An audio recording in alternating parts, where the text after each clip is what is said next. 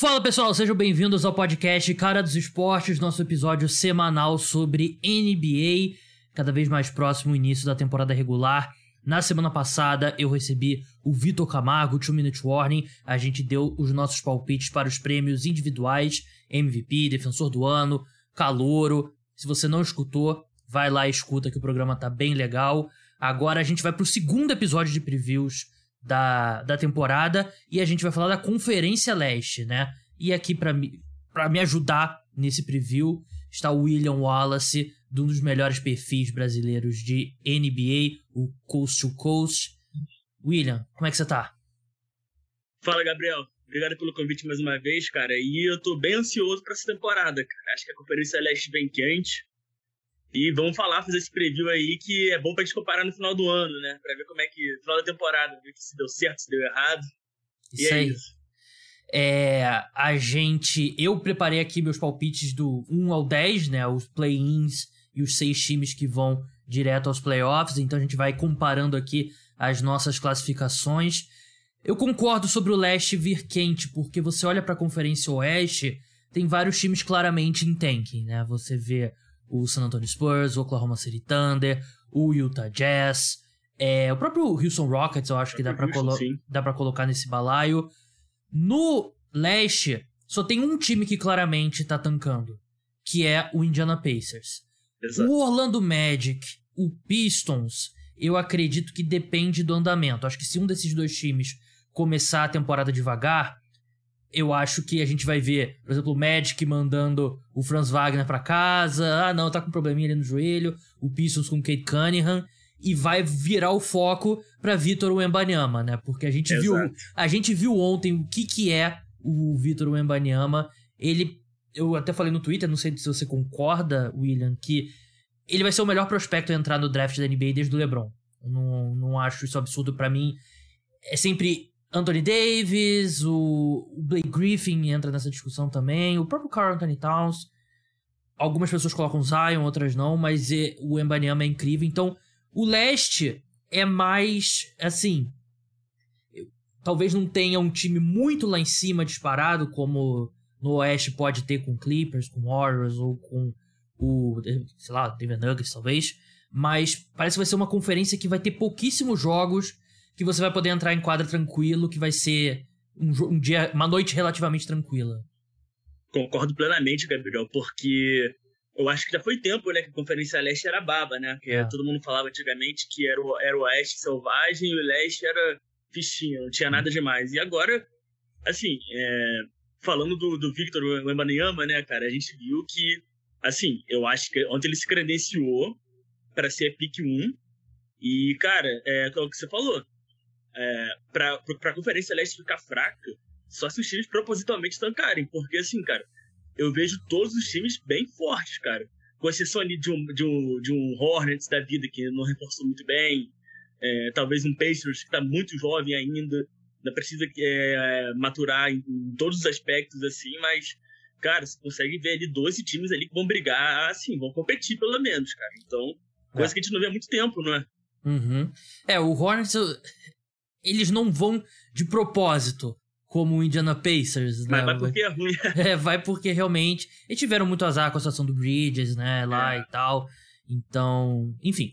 É, vamos, vamos de trás para frente, né? Pra manter o. o manter aí a, a, segurar a audiência. Antes, a gente vai, a gente vai passar pelas odds de ir pros playoffs, over-under de vitórias, título e tudo mais. E todas essas odds estão lá no Bodog, um dos principais sites mais antigos de apostas esportivas, parceiro oficial do podcast Cara dos Esportes. Se você curte apostas esportivas, quer começar a apostar, mas de forma, claro, responsável, usa o link que está na descrição, crie sua conta, tem bônus para o primeiro depósito de, eh, de 100% até 120 reais.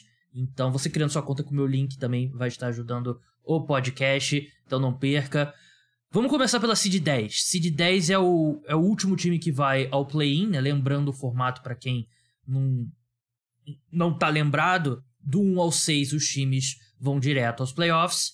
O 7 e o 8 se enfrentam num, do jogo do, num dos jogos dos play-ins. Quem ganhar tá, vai para consegue a Seed 7, né? Vai para os playoffs de verdade. O 9 e o 10 se enfrentam também. Quem perder tá eliminado. Quem vencer enfrenta o perdedor do 7 e o 8 pela última vaga nos playoffs. Vamos começar pela seed número 10, que para mim foi um time bem difícil, um dos mais difíceis de encaixar aqui nessa classificação. Eu coloquei o Chicago Bulls. Uhum. E Interessante. o para ir aos playoffs tá pagando 1,62 no Bodog, para não ir 2,20. O over-under deles de vitórias é 41,5. Então você aposta que eles vão ter. Se você apostar no over, que é mais, vão, você vai apostar que ele vai ter 42 vitórias ou mais. Se apostar no under, é o que é igual a menos, você vai apostar que eles vão ter 41 vitórias ou menos. Chegaram Goran Dragic, Andre Drummond, os dois do, do Brooklyn Nets. Saíram, saiu, na verdade, o Troy Brown Jr. Esse aqui para mim é muito difícil, William, eu quero saber a sua opinião, porque eu sinto que eu tô tentando é, acertar no meio com o Chicago Bulls, porque eu, eu vejo um cenário que esse time aperta um botão de reset nessa temporada. Porque tem toda a questão física do Lonzo Ball, tem. É, a gente não sabe como é que vai ser o, o Patrick Williams, o Vucevic é um contrato expirante. Então eu consigo ver esse time trocando o DeRozan, trocando o Nikola Vucevic e não sendo competitivo. E eu também consigo ver esse time indo para os playoffs direto se todo mundo estiver saudável, todo mundo voltar bem, o Patrick Williams evoluir da forma como a gente é, espera. Mas é um time que despencou de rendimento na segunda metade da última temporada, muito por conta de lesões. E eu consigo ver esse time fora dos playoffs e eu consigo ver esse time com a seed 5, de repente brigar por uma seed 4. Onde que você, onde você colocou o Chicago Bulls? Então, Gabriel, o Chicago Bulls aqui no meu ele vem em oitavo, cara. Eu acho que ele também fica nessa, nessa, nessa linha tênue de vai ou não vai, né? Acho que os torcedores de Chicago se, se tiveram um gostinho daquela, daquela, daquela retomada de um time competitivo. Voltou o respeito. Época, isso, daquela época do Derrick Rose com, com o Joaquim Noah, aquele núcleo com Carlos Boozer e tal. Uhum. E começaram muito bem, tá lá em cima, é, chegou a ficar com seed 1 por um tempo. Mas, assim, cara, incrível que a lesão do Lonzo desmoronou todo o balaio, cara. Então, assim, é, e ele tem previsão para voltar, o que, que eu acho particularmente animador, para o ano novo.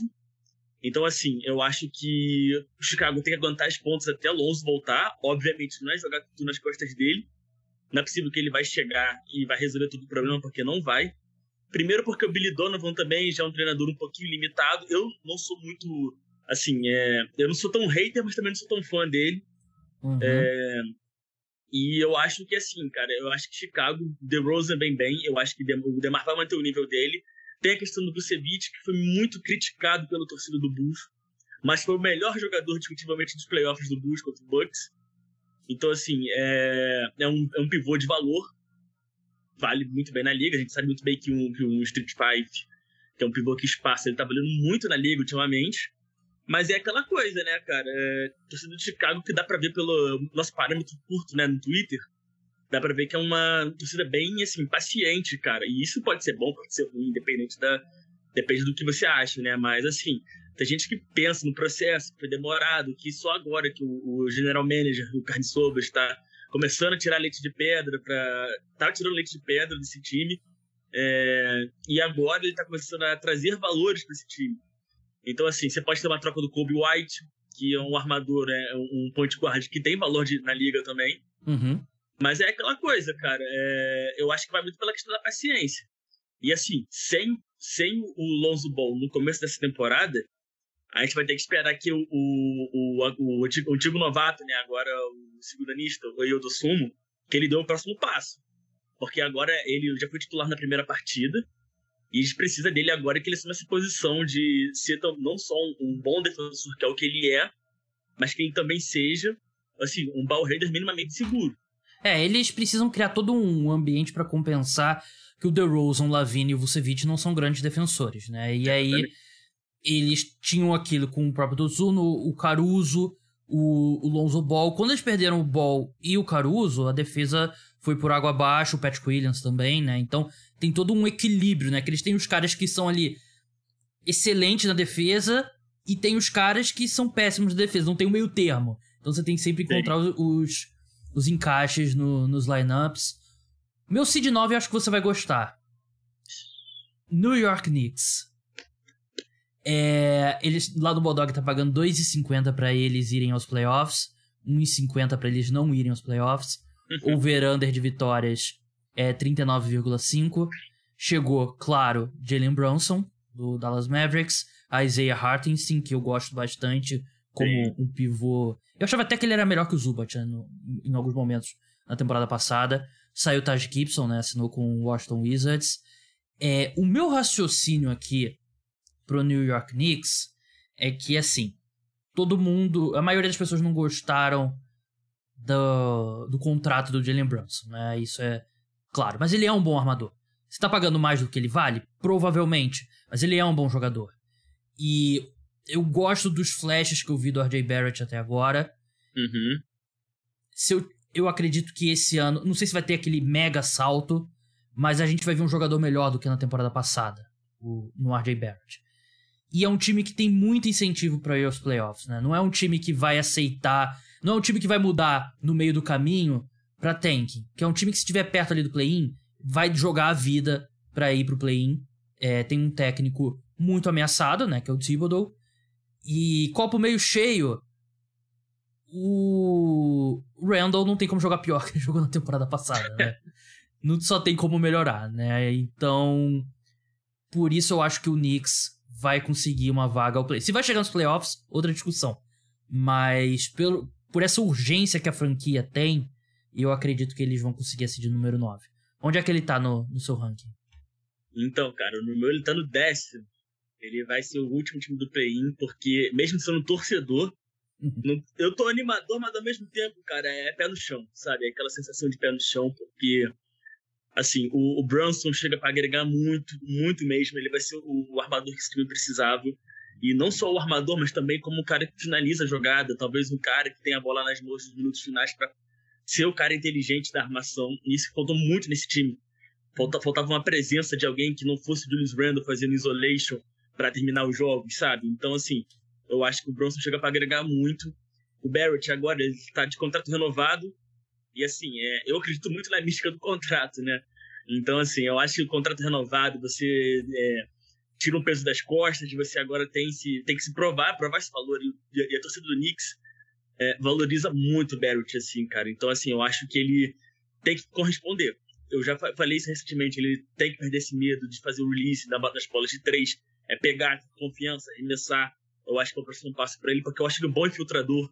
Eu acho que ele pode evoluir como passador também. E assim, é... eu gosto muito dele também. É... ele vai ter companhia também do Derrick Rose, que vai voltar bem e sem lesão depois de muito tempo. Ele vai voltar do banco bem saudável.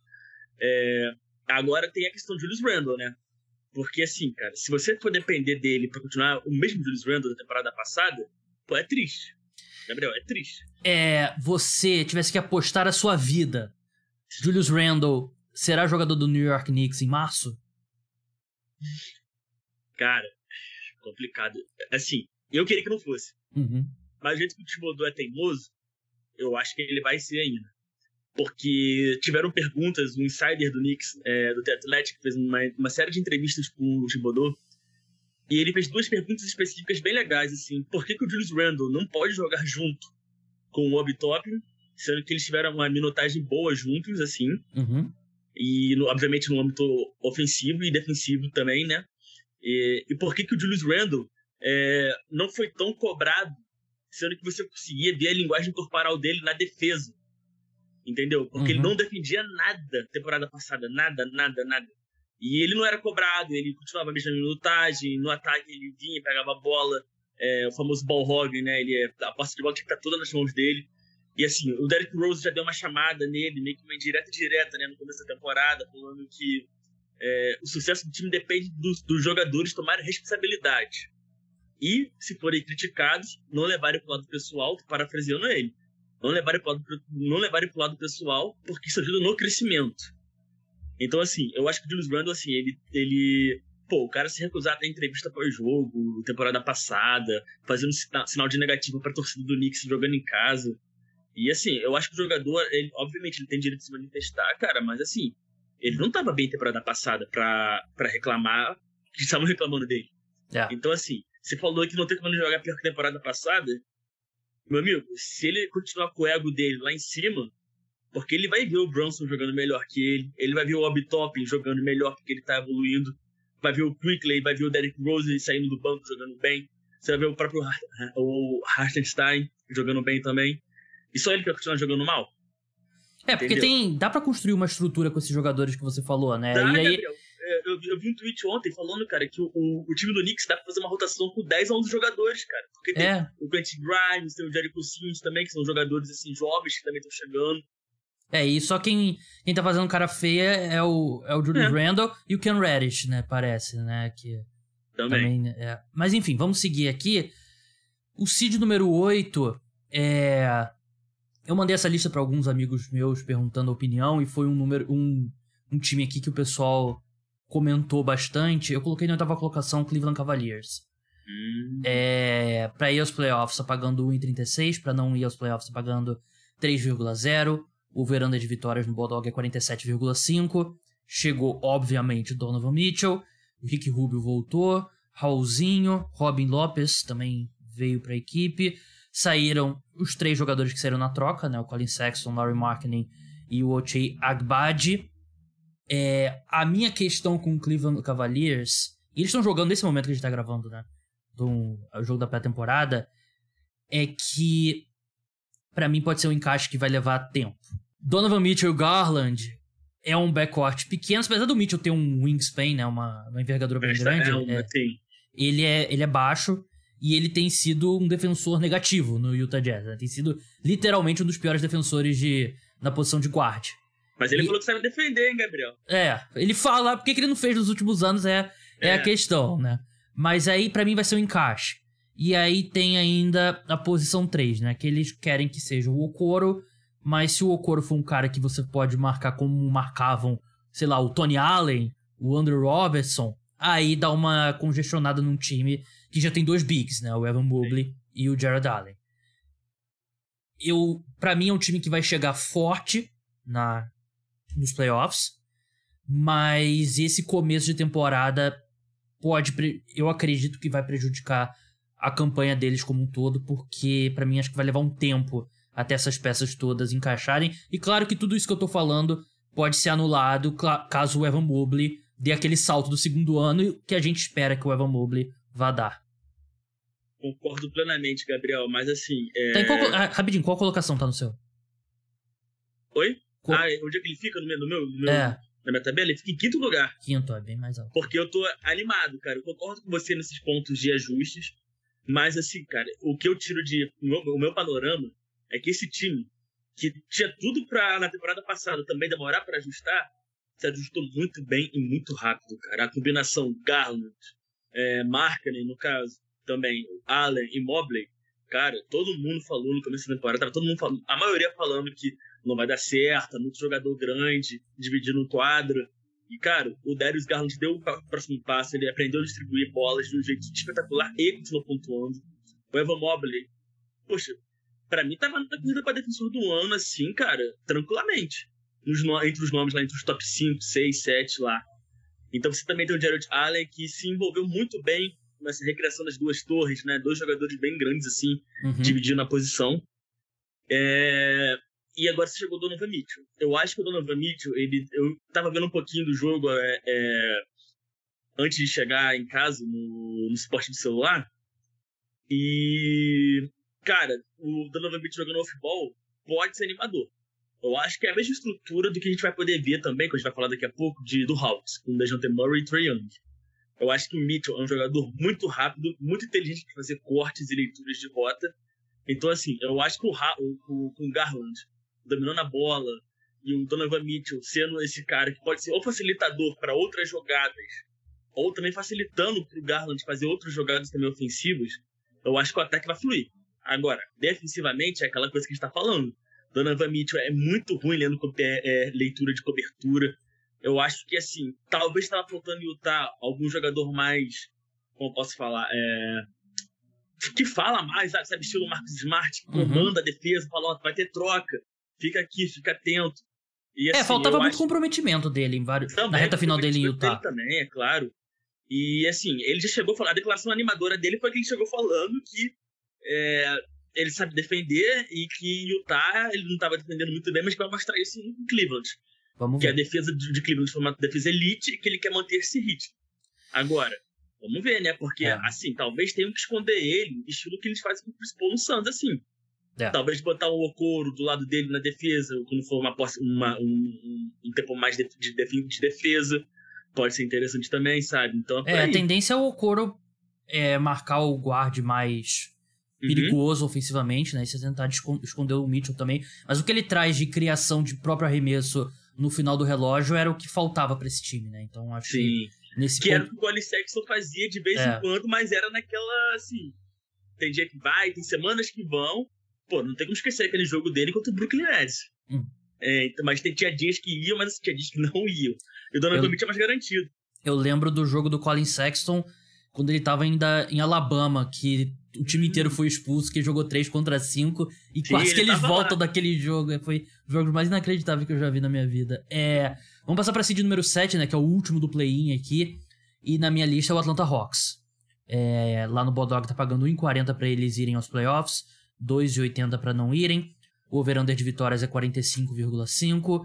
Chegou DeJounte Murray, do San Antonio Spurs, o Aaron Holiday e o Frank Kaminsky, do Phoenix Suns.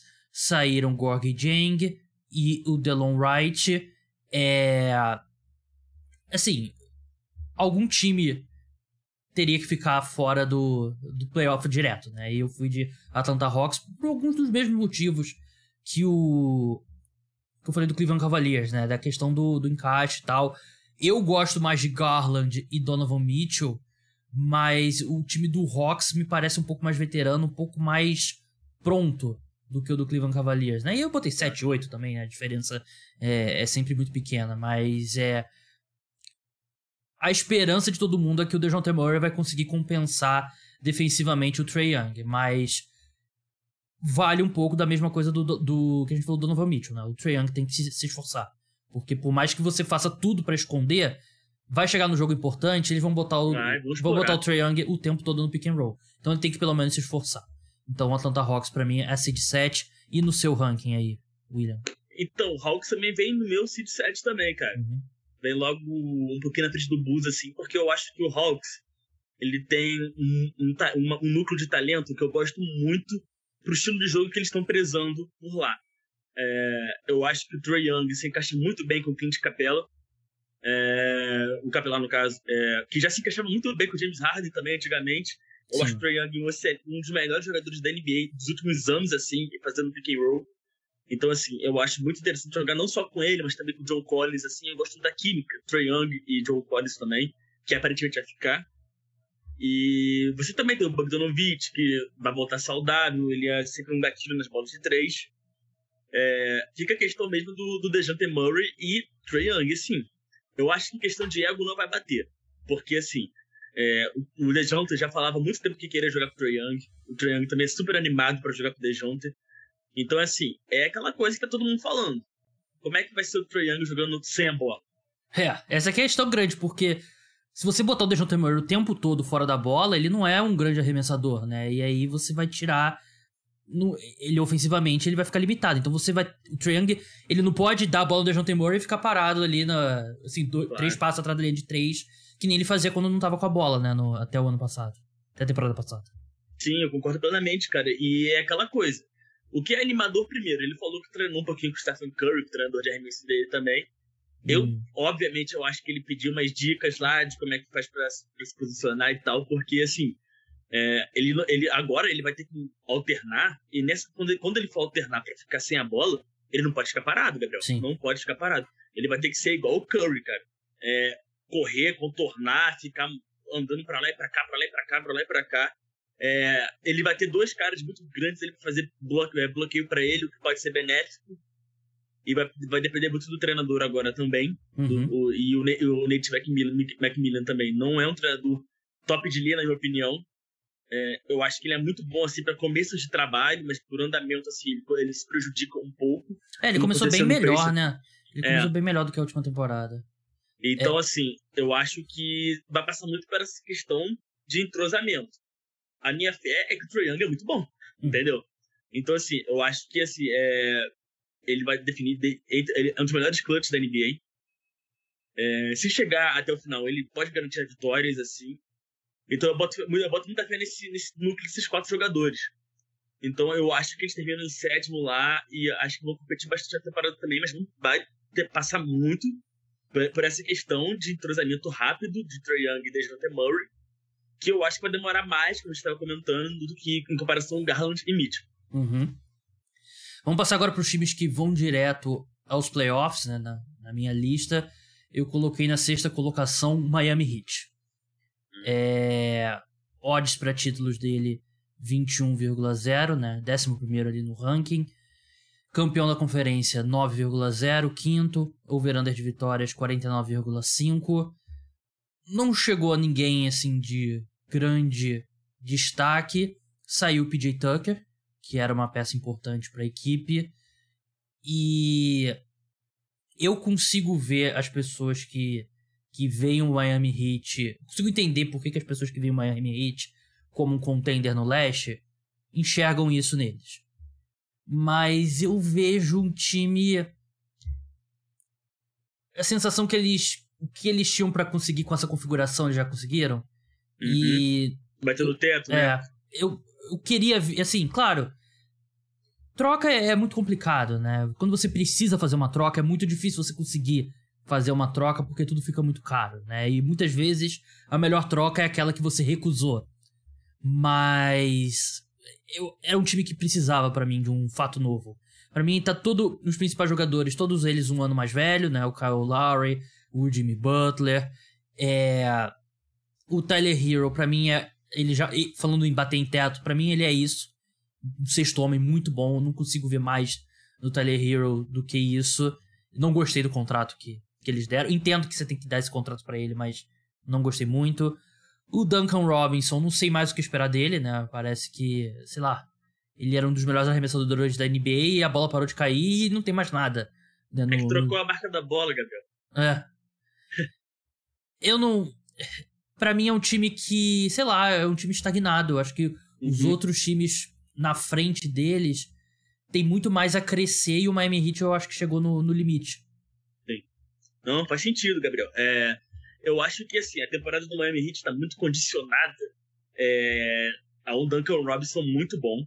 Não, não muito bom, assim, mas assim, um Duncan Robinson arremessando 42, 43% de bola de 3 assim, por uma uhum. extensão boa da temporada.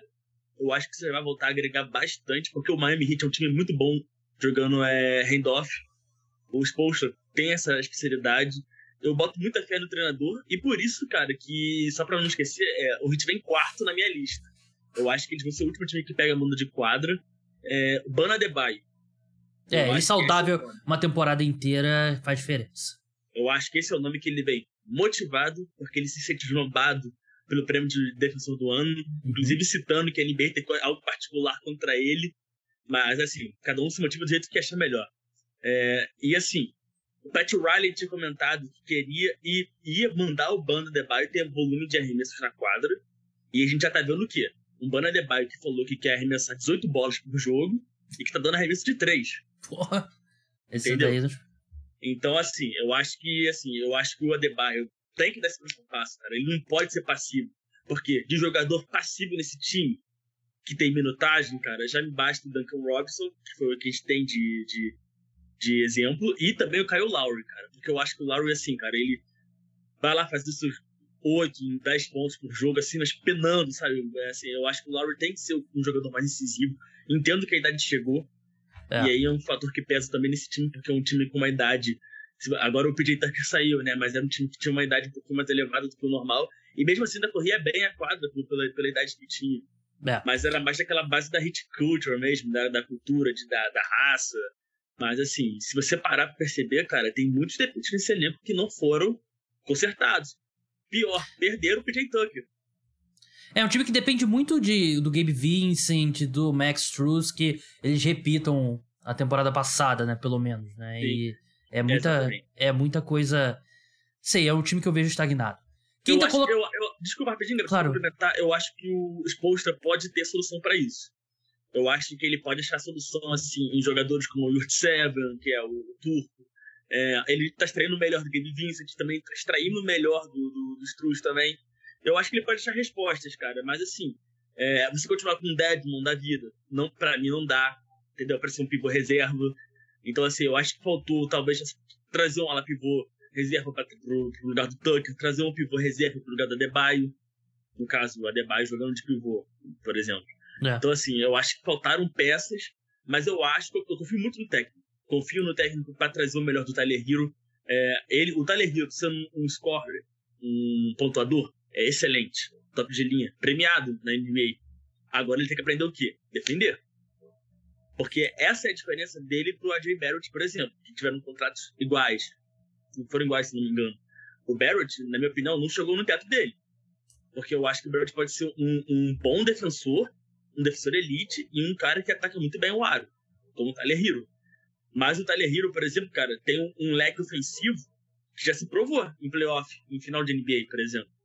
Coisa que o Barrett ainda não chegou nem perto de fazer. Uhum. Então eu acho que o Hero, assim, se ele se manter focado, eu acho que ele também tem condição de dar esse passo junto com o Adebayo para se juntar ao Butler, Butler e elevar o, o ranking desse time. Brooklyn Nets, quinta colocação no meu ranking. É um time que eu consigo ver, sei lá, caindo pro play-in e tendo a seed número 1. Odds pro título no Bodog 8,0, quarta melhores odds. Campeão da conferência 4,0. Eu falei 8,0? Não, 8,0 para título, quarto colocado. Campeão da conferência 4,0, segundo colocado. Over-under de vitórias 50,5. Chegaram nesse time TJ Warren, que a gente não sabe quando que a gente vai ver em quadra. Royce O'Neal numa troca sem muito alarde boa, dá mais um bom defensor para a equipe. Saiu Bruce Brown, que eu acho que vai ser um, um cara que eles vão sentir bastante. Goran Dragic, Andrew Drummond, Blake Griffin, esses outros três eu acho que não, não fazem tanta falta assim. O Drummond faz, porque o Drummond foi. Eles estão bem fino de pivô nesse momento, né? É, dá para falar que o Ben Simmons é um reforço para a equipe nessa temporada mas é muita incerteza. E em pleno 2022, quem confia no Kyrie Irving ficando um tempo considerável em quadra é uma pessoa que gosta de viver perigosamente. Se o Kyrie Irving jogar 60 jogos, você me garantir, ó, Kyrie Irving 60 jogos, Kevin Durant 60 jogos, para mim eles brigam pela seed número 1. Mas é um grande se. Porque o Kevin Durant vem tendo seus problemas físicos, né? Ele já é um cara mais velho. O Kyrie Irving problemas físicos e problemas. É... Às vezes ele some por duas semanas, né? A gente já viu o Kyrie Irving fazer isso no passado. Mas é um elenco que eu gosto. Pra um elenco que tem dois caras aí de, de super max, né? Que é o Kyrie Irving e o Kevin Durant. Eles têm Seth Curry, Ben Simmons, Clarkson, Patty Mills, Joe Harris, Royce O'Neal. É, trouxeram o Markieff Morris. É um bom elenco mas as incertezas nas duas maiores estrelas que me fazem colocar eles na quinta colocação. É, concordo com você nessa questão das incertezas do Brooklyn Nets, né? Para mim, eles vêm em sexto lugar, uhum. é, nem tão alto, mas também nem tão baixo, fica garantido lá no playoff. É, o Kyrie Irving jogando uma temporada de regular, sendo regular, aparecendo na quadra, é um cara de potencial 50, 40, 90% de aproveitamento. Sim. Então, assim, é, que foi, foi o que ele fez é, dois anos atrás. É, e o Kevin Durant saudável é candidato a MVP. O problema é o que você falou. A idade está batendo nas costas do Durant. E o Kyrie Irving, assim, tem muita coisa extra-quadra que está pesando pro lado dele. Eu acho que o Nets... É... Para mim, o que vai definir o Nets nos playoffs é, é o treinador. Eu acho que o Steve Nash está na hora de dar o próximo passo como treinador para, especialmente, ver leituras defensivas, que eu acho que é um problema muito grande no Nets. Então, assim, é, também não gostei da perda do Drummond, porque tá, tá, ele chegou a render bem jogando pelo Nets, é, sendo um, um pivô a reserva e também às vezes titular. É, mas é aquela coisa, você tra trazendo um TJ Warren, que já se provou um, um, um, cara ofensivo muito bom na bolha, mas já faz tempo que a gente não vê esse cara jogando, entendeu? Muita incerteza, como você falou. O Marquinhos também, perdeu boa parte da temporada também, porque também teve o lance com o Jokic. É. Então ele passou muito tempo machucado. Mas também é um, é um cara desse perfil de, de mais grind, assim, né? De mais raça. Então, assim, que talvez faltava, que também chegou com o Royce O'Neal. Mas é aquela coisa. É, eu boto muita fé também na volta do Joe Harris, assim. o Joe Harris jogando bem. É um cara elite. É. Arremessando de três. E eu acho que essa chegada do Ben Simmons vai ser bom para tanto pro Joe Harris como pro, pro Kyrie Irving. Primeiro, pro Joe Harris, assim. O Ben Simmons é um, é um passador elite. Ele, ele vai achar o Joe Harris assim no momento que ele quiser. E pro Kyrie Irving é aquela coisa. É a mesma situação do Mitchell com Garland. Alguém para aliviar a tensão, a situação que o Kyrie jogar off-ball. E o Kyrie, o Kyrie é eu gosto do Kyrie Irving jogando off-ball. Ele, eu acho ele um jogador rápido. Foi muito bem muito com o Harden, assim, né? É, ele é muito habilidoso, cara. O controle de corpo dele é muito bom. Então, assim, eu acho que ele, essa, essa, essa dobradinha Simmons e Kyrie prometem. E o Kevin Durant vai se beneficiar disso também. Vai ficar lá parado dele, na dele lá na ala, vai esperar a bola, fazer a, a, a função do slasher que ele sempre faz, sexta, ou arremessar no mid-range, entendeu? O time espaçando a quadra direitinho, talvez com o Ben Simmons jogando na 4, de ala pivô, pode ser uma alternativa. Eu falei no Twitter que o leque é muito grande, cara, de, de, de, de versatilidade com o Ben Simmons na quadra. Mas também não vejo aquela coisa que você chegar no topo de conferência porque tem times melhores. É, sobre o, sobre o Ben Simmons, não tem time melhor para ele do que o que o Boston, que o Boston, que o Brooklyn Nets montou, né? Porque ele vai estar em quadra na maior parte do tempo com três arremessadores de elite, né? Kevin Durant, Seth Curry, Kyrie, Joe Harris, Patty Mills, todos ótimos é, arremessadores e ele vai ser o cara que vai puxar a transição e em situação de meia quadra ele pode colocar a bola na mão do Kyrie, pode colocar a bola na mão do Kevin Durant e aí ele uhum. pode pro garrafão, fazer bloqueio e na defesa ele vai marcar o melhor cara que tiver do time adversário da posição 1 ou 4, que ele tem a capacidade de fazer isso. Então, não tem encaixe melhor pro Ben Simmons do que essa versão do Brooklyn Nets. Claro que, no mundo ideal, com um treinador melhor seria seria uma, uma situação melhor pro, pro Ben Simmons, né? O Steve Nash até agora mostrou algumas limitações. Então o próximo passo dele vai ser ou se tornar um bom treinador, ou vai ser pela porta da, do CT do Brooklyn Nets para ser demitido. algo que o Kevin Durant, pelo jeito, ficaria feliz. É, seed número 4, eu coloquei o Boston Celtics. É, eles são favoritos ao título na NBA, lá no Bodog. 7,0 as odds. Campeão de conferência 3,50. Over-under de vitória 53,5. Chegou o Gallinari, mas já tá fora da temporada, se machucou com a seleção da Itália. Blake Griffin, que tá fazendo hora extra na NBA, assinou com eles recentemente. O Malcolm Brogdon veio na troca com o Pacers. Saíram Daniel Tice, Aaron Nesmith e o Nick Stalkas, todo na, todos na troca do, do Malcolm Brogdon. É, parece que os fãs de NBA se dividem em dois camps, né? Uns que acreditam ainda que o Boston Celtics vai se manter no topo sem o Doca e outros que acham que o time é, é muita é muito muita turbulência fora de quadra para eles se manterem no topo. Eu tô mais na segunda opção, porque o Doca foi uma parte muito importante para mudar esse time, não só na parte técnica, tática, né? Ele mudou totalmente o jeito do Celtics. Questão anímica de jogar. também, sim.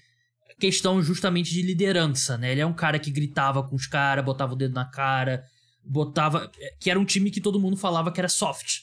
Que não, não tinha aqueles caras durões que iam. Assim, coisa mentalidade mesmo. E o Doca era esse cara. E, assim, fez merda fora de quadra. Tá basicamente demitido, né? Tá suspenso por um ano. Mas eu ficaria muito surpreso se ele voltar ao comando do Boston Celtics. A equipe vai com o interino. É...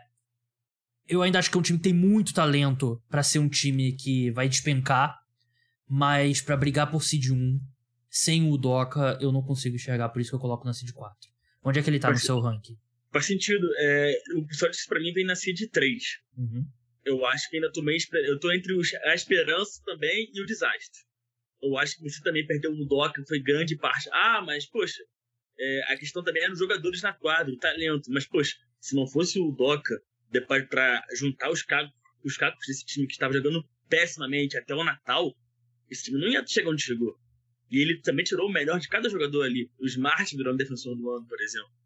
Então ali eu acho também, cara, que você ir com o interino, que todo mundo tá, tá elogiando internamente no Boston. Mas, cara, não é a mesma coisa. Não. Não é a mesma coisa. A gente não sabe como é que esse treinador vai ser, vai, vai. São as rotações dele. Se Tem... ele vai fazer o famoso. Vai mexendo que tá pronto. Tem a questão do Time Lord também. Tem. Que a gente não sabe como ele vai voltar. É. O Al Rockford, bem ou mal, ele, ele continua top de linha, mas ele tá ficando cada vez mais velho. É. Então chegou o Blake Griffin pra isso, mas também tá velho. Então é aquela coisa. Eu acho que chegou o Brogdon. Eu, eu gosto mais com o Brogdon assim, para ser um, um jogador ball handler que tava precisando nesse Boston Celtics assim, para fortalecer o banco de reservas, é, que foi o que faltou nas finais, na minha opinião. Então, assim, é, falta, é, falta agora confiança técnica. Os jogadores têm plena confiança neles mesmos e também nesse novo treinador. Mas assim, é, eu não tenho essa confiança, cara. Eu acho que o talento tá lá, o talento é muito bom. E eu acho que é isso que vai segurar as pontas desse Celtics assim, cara, até o final. Sim. Porque você tem um, um, um Tatum e um Brown que, primeiro, o Tatum quer se provar depois dessas finais, que particularmente eu não acho que ele foi péssimo, mas ele quer se provar que chega lá de novo. E o Brown quer provar, porque se alguém tiver que sair na troca do Kevin Durant, que não tem que ser ele. Eu acho que internamente ele quer, ele quer provar isso. Porque se essa temporada for um fracasso, Gabriel, eu acho que ele vai ser o cara que ser trocado. Sim, concordo. Entendeu?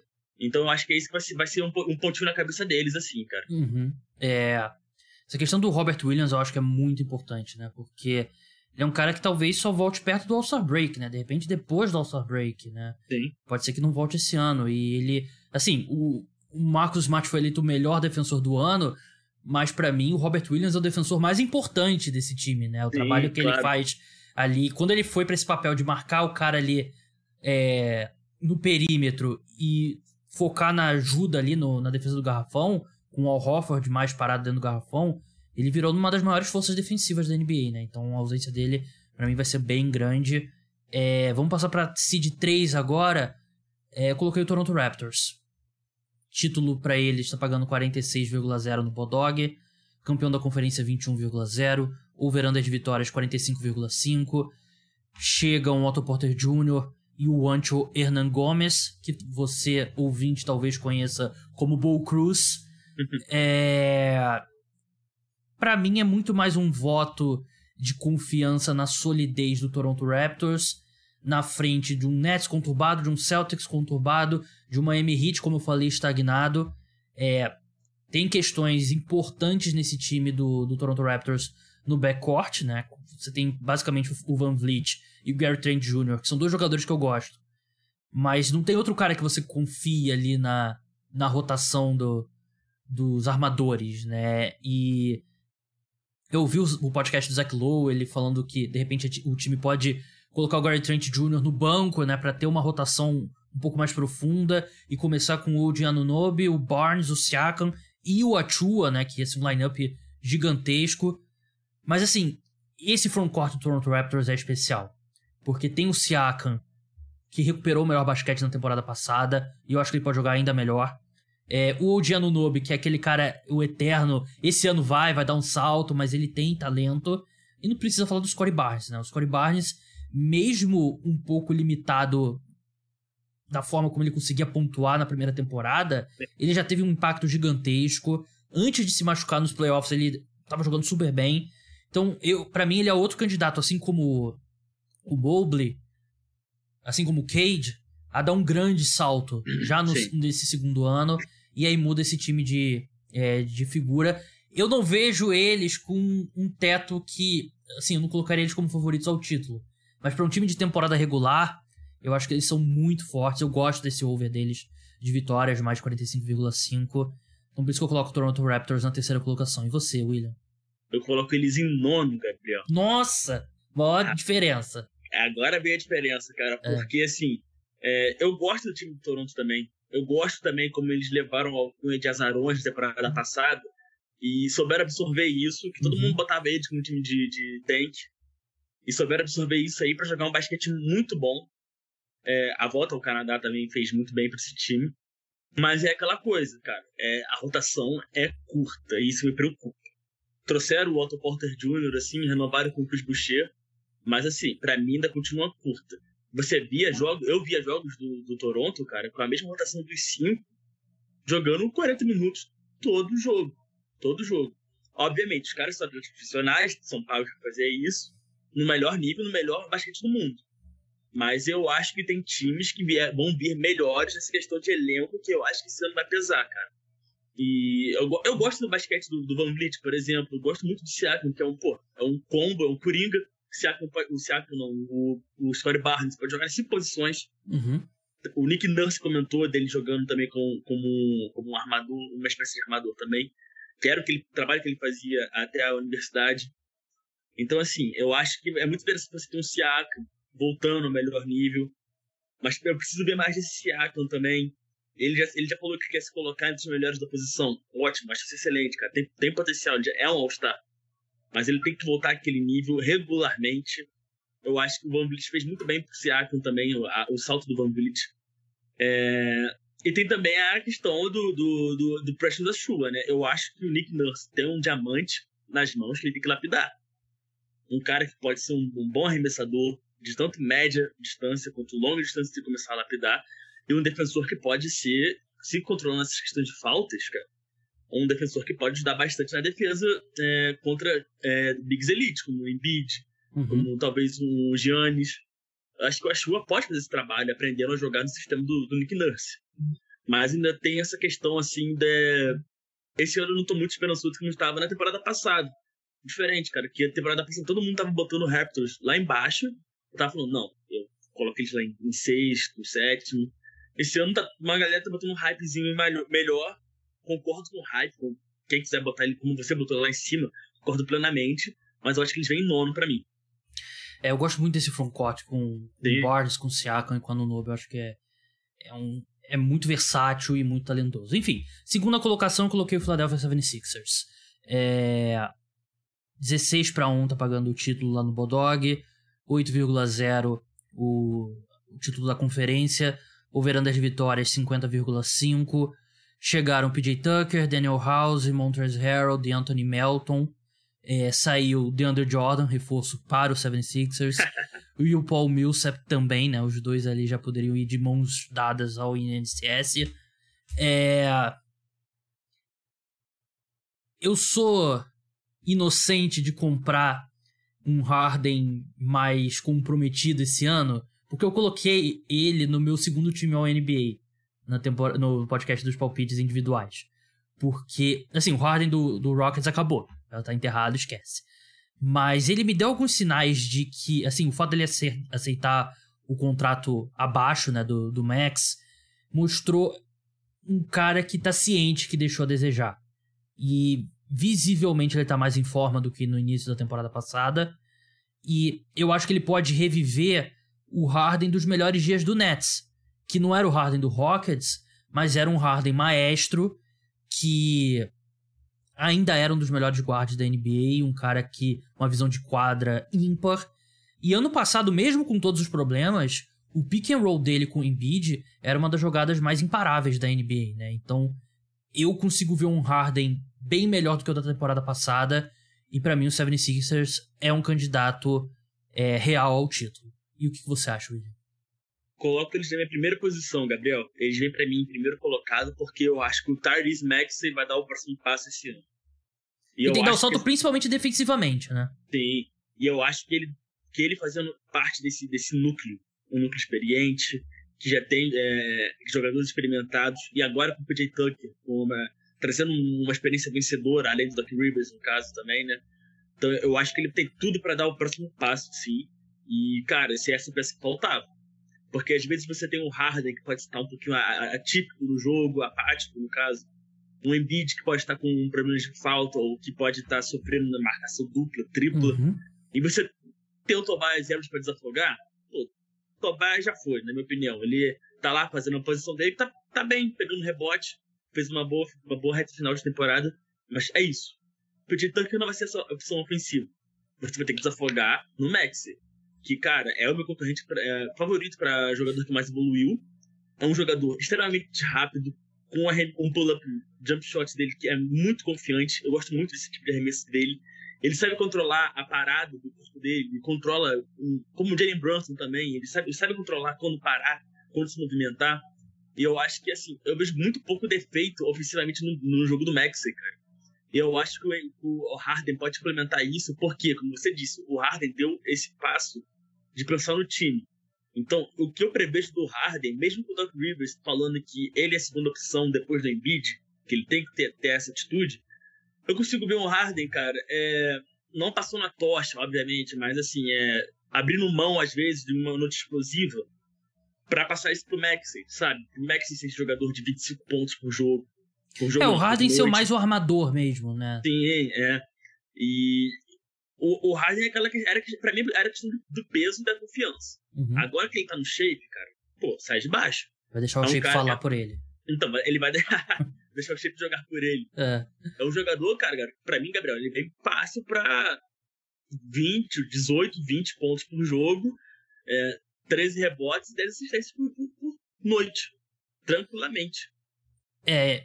O meu número 1 um é o Milwaukee Bucks, creio que é o seu número 2, né? Sim. É, é, odds para o título no Bodog 9,0, para campeão da conferência 4,5, o veranda de vitórias é 52,5. Não saiu ninguém de fato relevante, chegou o Joe Ingles, que só deve jogar lá para fevereiro, provavelmente, uhum. né? O, chegou o Marjon Belchamp no, no draft, que também não deve ter um impacto muito grande. É basicamente o mesmo time da temporada passada e com o retorno do Chris Middleton, né? E parece que ele vai voltar cedo, né, pro, pro lineup e, e já com os minutos é, normais dele. E é um time que quase chegou à final de conferência sem o, sem o Chris Middleton, né? E aí volta, ele é um cara ultra importante para esse time, né? O arremesso dele, a forma como ele cria o próprio arremesso.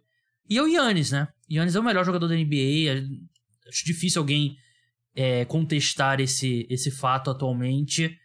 Para mim, o Milwaukee Bucks ele veio muito forte, como sempre. Aqui eu tô colocando eles como seed número 1. Um. Não necessariamente é o meu palpite para vencer a Conferência Leste, que eu vou perguntar pro, pro William é, antes da gente encerrar. Mas eu acho que é um time muito certo. É um time muito encaixado. E. Por isso que eu acho que. Assim, tem menos variáveis do que o 76ers. Por isso que eu coloco o Bucks na frente. Cara, eu gosto muito do time do Bucks concordo com tudo que você falou. Eu acho que muito encaixadinho. Eu gosto do núcleo de jogadores grandes, que é o Giannis, o Ibaka uhum. e o Brook Lopes também. Eu acho que eles, esses três podem alternar muito bem. São bem versáteis. O Giannis nem se fala, é o melhor jogador do mundo é, uhum. no momento, na minha opinião. Então, assim, é, o Giannis vai ser o Giannis.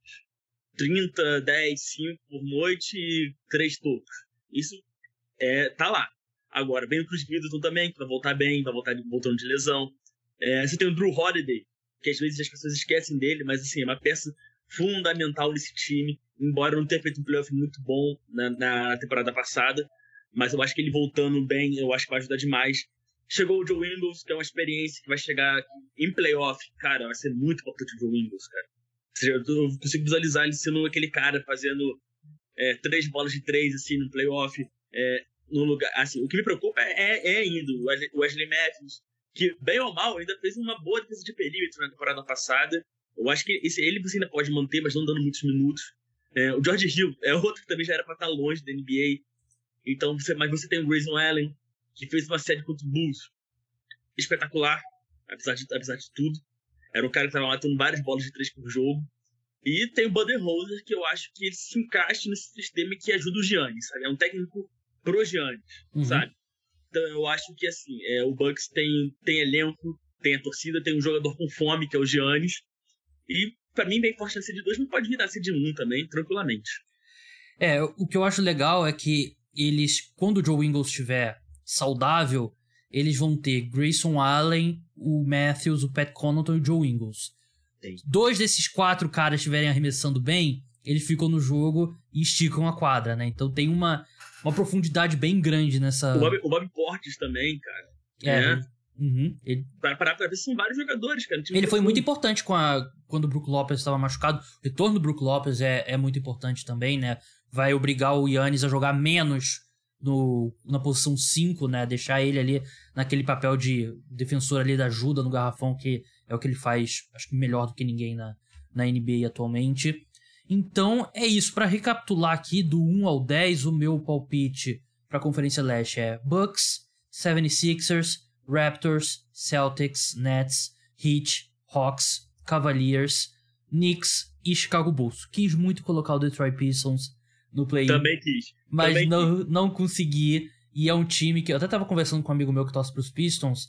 É um time que, se não começar quente, eu acho que eles podem é, chamar um audible, né? Puxando um termo de futebol americano, e ir pro tanking, porque uma chance de, uma chance de ter o Embanyama, ou o Scoot também, que É outro cara espetacular também, que seria a primeira escolha geral da maioria dos drafts. Calhou é. dele cair no mesmo draft do Embanyama. Mas, William, vamos recapitular aí o seu do 1 ao 10? Vamos lá, o meu ficou Filadélfia em primeiro, ficou Bucks em segundo, Celtics em terceiro, veio depois em quarto Miami Heat, em quinto vem Cleveland, em sexto veio Nets, em sétimo veio Hawks, oitavo veio Bulls, em nono veio Toronto e em décimo veio Knicks. Então, ó, uma maior discordância mesmo que a gente teve foi o, o, Toronto, Raptors, é. Toronto Raptors. É, eu acredito que isso aqui é, é a seed dos playoffs. Eu acredito que o Milwaukee Bucks vence a conferência. É, assim, chega um ponto que você não tem nenhuma resposta pro Yannis na, na pós-temporada. A resposta pode ser o Embiid saudável nos playoffs, talvez. Mas eu, eu apostaria no Milwaukee Bucks representando o leste na final da NBA. E você, William? Eu aposto no Boston, Gabriel. Gosto do time do Boston saudável, cara. É, confio muito na dupla, não só Tatum e Brown, como também Hofford e Robert Williams. Então é isso. Sigam o William lá no arroba BrasilCoast2 no Twitter. No Instagram não lembro o arroba, mas como é que é, William? Arroba lá? D2C.brasil.